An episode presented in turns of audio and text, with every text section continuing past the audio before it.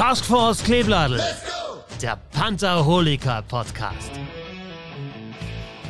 Mit Benjamin Thaler, Also eigentlich ist mir Straubing scheißegal, aber Matthias Müller Ja, mein, mein, mein Ständer ist zu kurz. Ja, das, äh, und Markus Schäfer. Die zwei Fans, die wir jetzt dadurch verlieren, die können wir verkraften.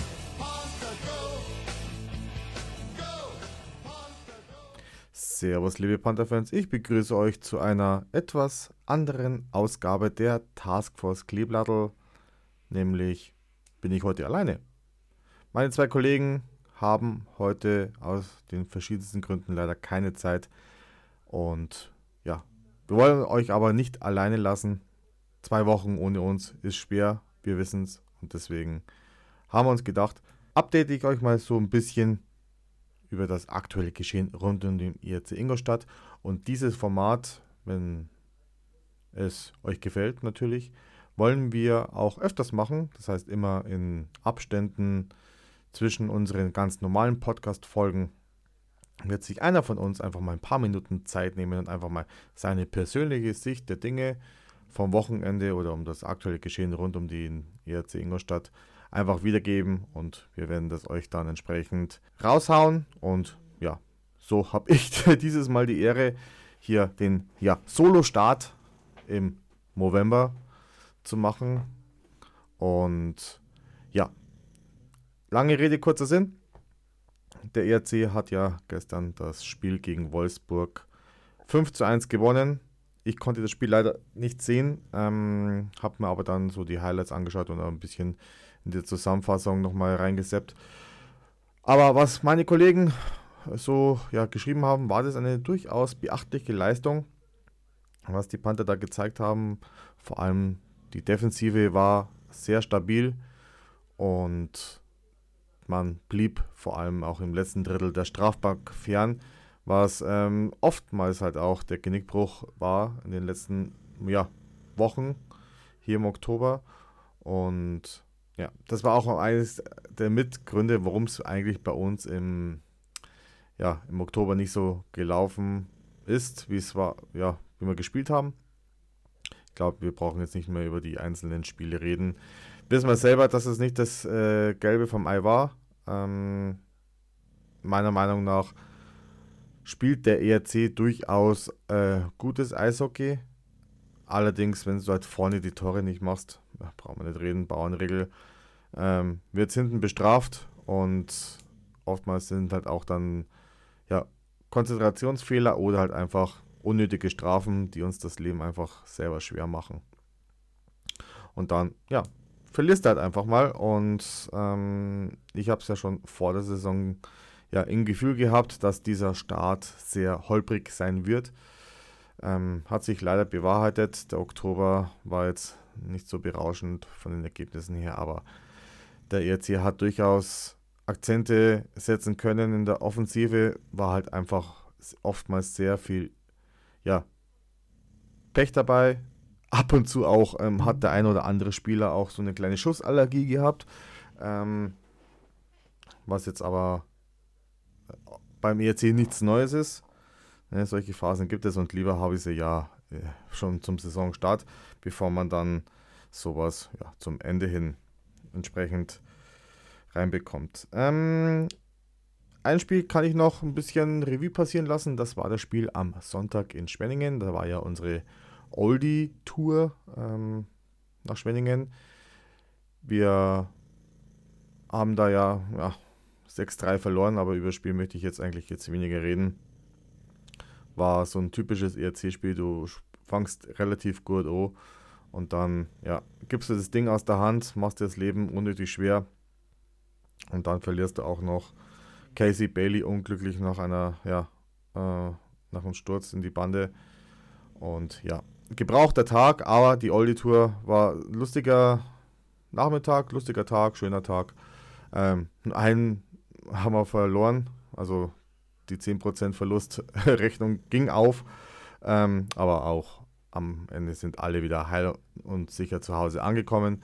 Jungs, es war ein schöner Tag mit euch. Ich freue mich auf eine Wiederholung im nächsten Jahr. Gut.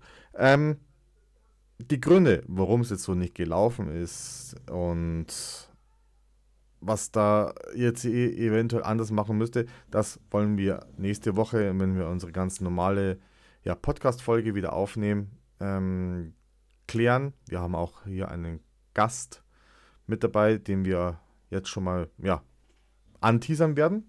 Also ich werde es machen.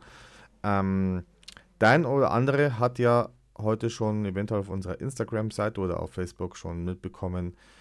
Unser Freund, der Reinhard Rode, unser Rodo, war ja vor einem Jahr ja schon mal erstmals zu Gast bei uns im Podcast und hat auch so über seine ja, Intentionen, über seine Sammelaktion für den sogenannten Movember mit uns gesprochen. Ähm, nachzuhören in der Folge 28. Und ja, es ist wieder soweit.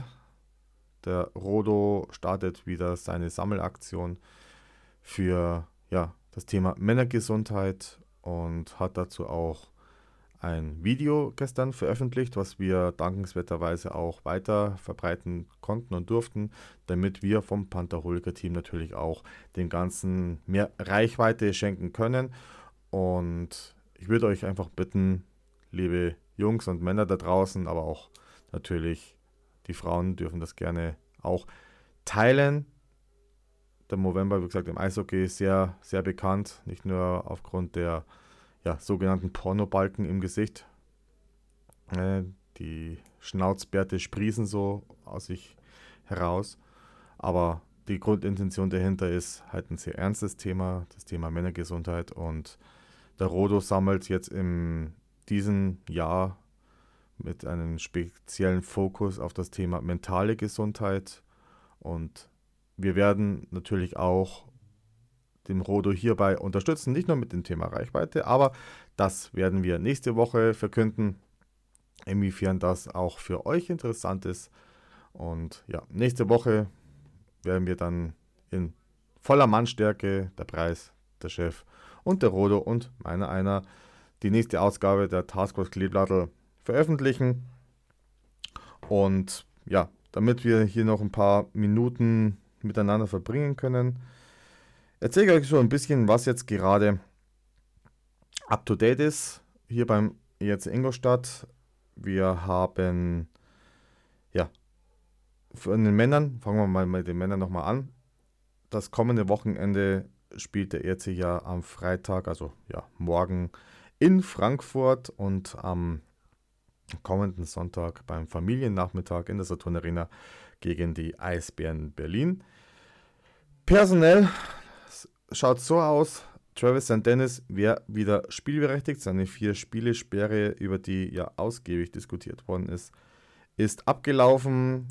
Casey Bailey, wie eingangs schon erwähnt, hat sich ja in Schwenningen verletzt. Da laufen im Laufe dieser Woche die Untersuchungen und dann entscheidet sich, ähm, wie lange er wahrscheinlich ausfallen wird.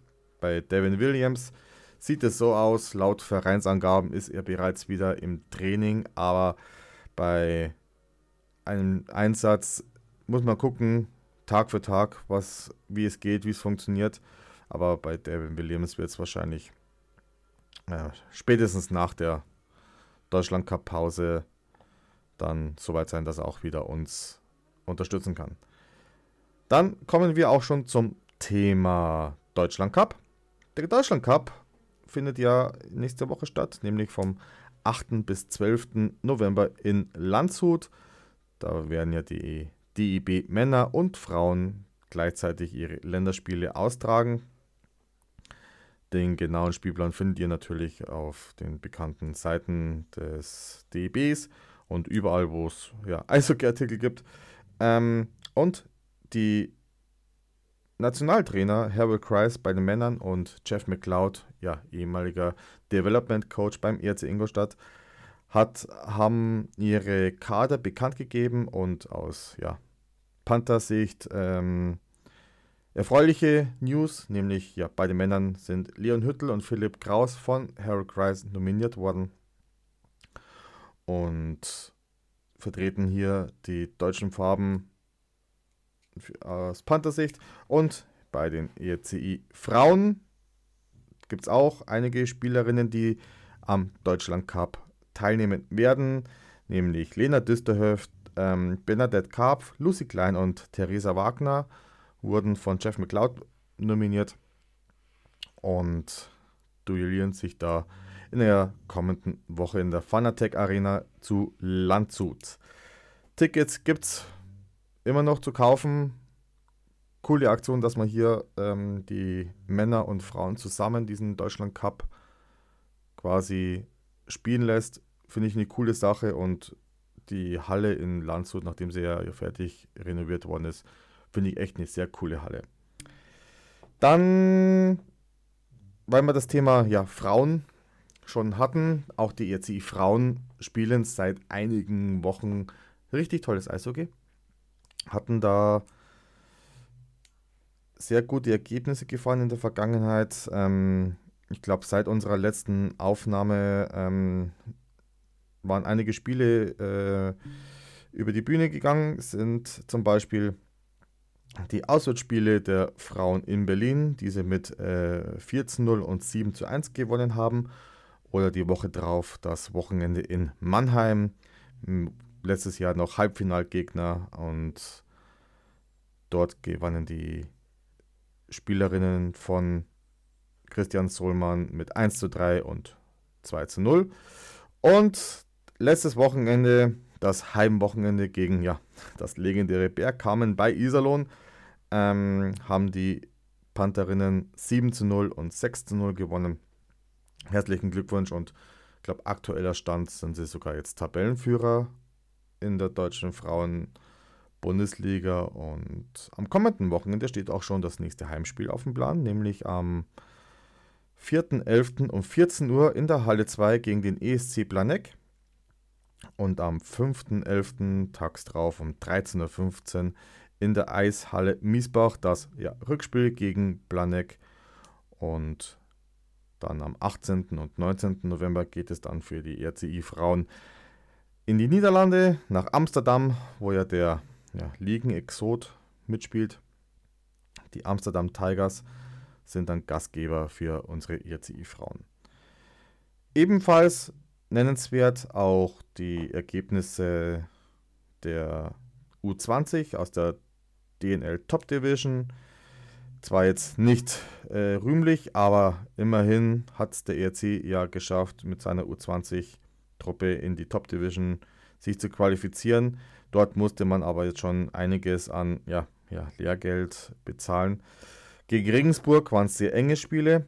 Da hat man zum Beispiel in Regensburg 8 zu 4 ähm, verloren und das Rückspiel dann tags drauf in der Saturn Arena konnte man unter anderem auch nicht nur im Stadion, sondern auch im Livestream angucken. Ich habe auch ein bisschen mit reingeguckt. Ähm, war ein Hin und Her, ein richtig geiles Eishockeyspiel, aber leider nicht zugunsten der Panthers, sondern der Eisbären Regensburg und dort unterlag man dann 6 zu 7. Letztes Wochenende war dann Landshut zu Gast in der Saturn Arena oder auch beim Rückspiel in Landshut. Dort verlor man aber beide Spiele mit äh, 2 zu 5 bzw. 1 zu 5. Aber für die U20 geht es weiter um wichtige Punkte in der Top Division. Nämlich jetzt am kommenden Wochenende geht es nach Düsseldorf. Dort wartet dann die U20 der DG auf die Jungpanther. Und die nächsten beiden Heimspiele finden dann am 18. und 19. November zu Hause gegen Krefeld statt.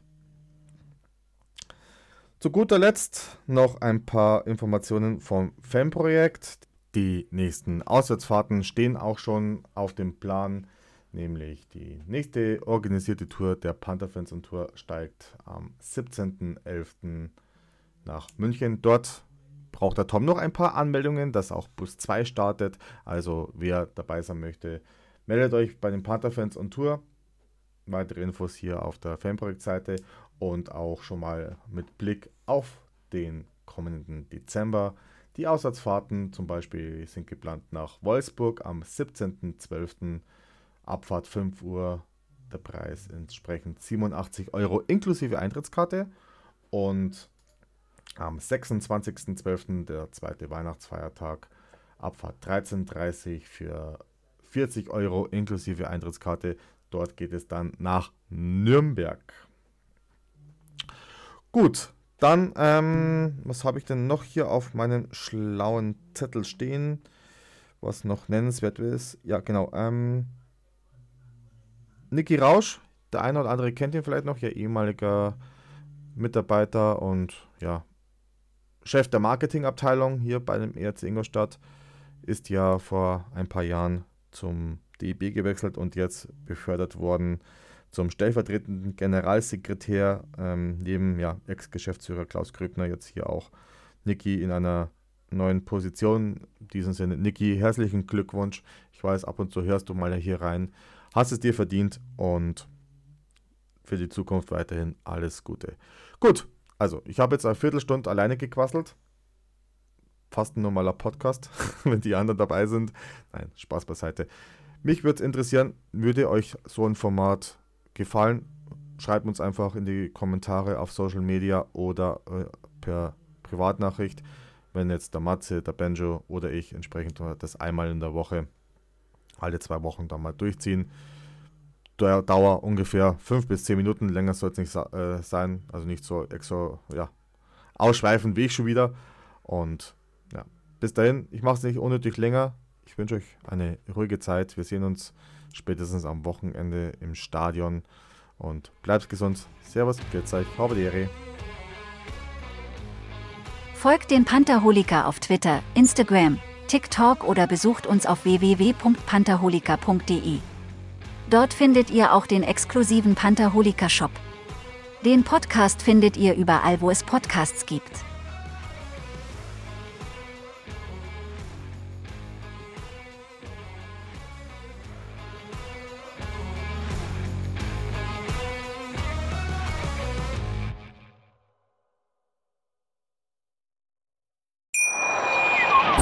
Schatz, ich bin neu verliebt. Was?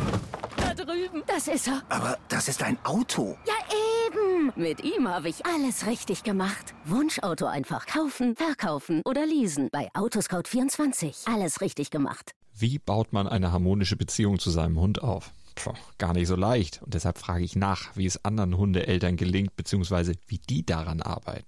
Bei Iswas Dog reden wir dann drüber. Alle 14 Tage neu mit mir, Malte Asmus und unserer Expertin für eine harmonische Mensch-Hund-Beziehung, Melanie Lippisch.